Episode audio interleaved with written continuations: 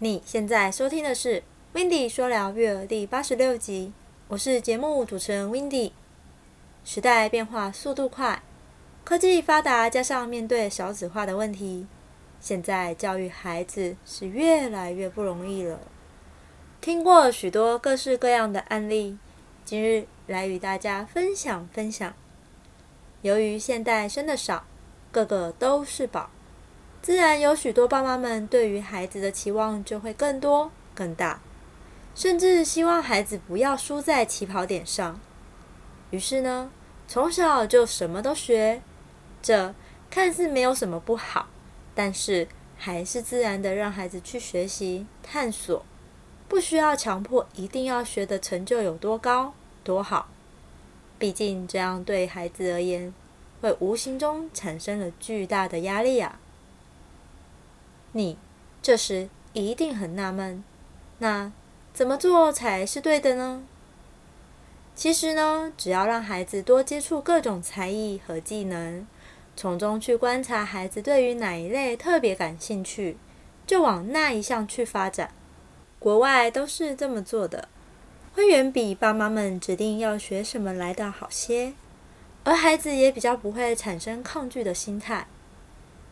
另外，还有，当小小孩在练习走路时，难免会跌跌撞撞，大力一点的话，还可能会造成淤青的情况。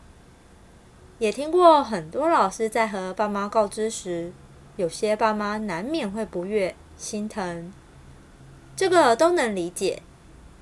身为照顾者也会很心疼，但是你知道吗？即使就算在很安全的环境里。小孩也难免会出现自己跌倒或者是撞到的情况，这都是再正常不过了。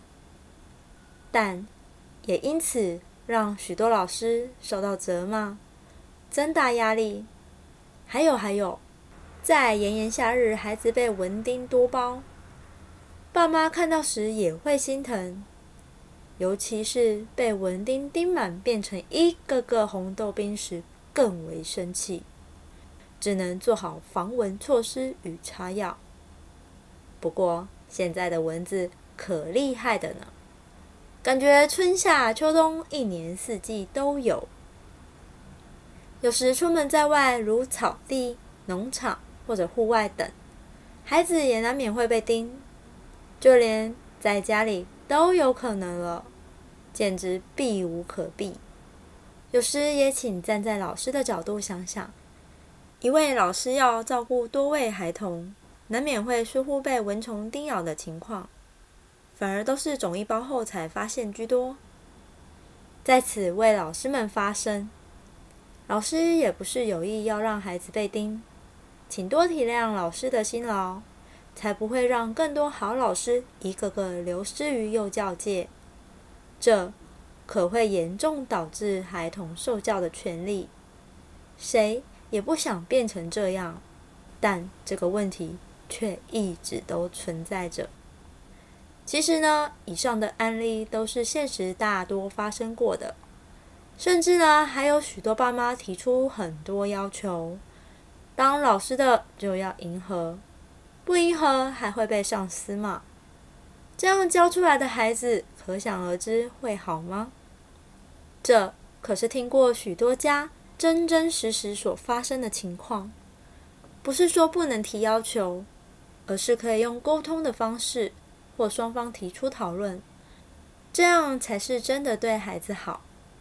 只能说跟以往比起来，现在的老师真的不好当呀。如果你不想错过任何一集精彩的内容，也喜欢这个节目，别忘了订阅、追踪、分享给更多人知道。并且在你到的平台上留下你听完后的感受，你的鼓励与建议都是这个节目的动力来源。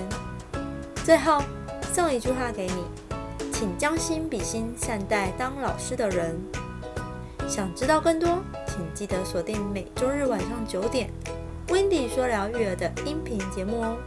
那我们下次再见喽，拜拜。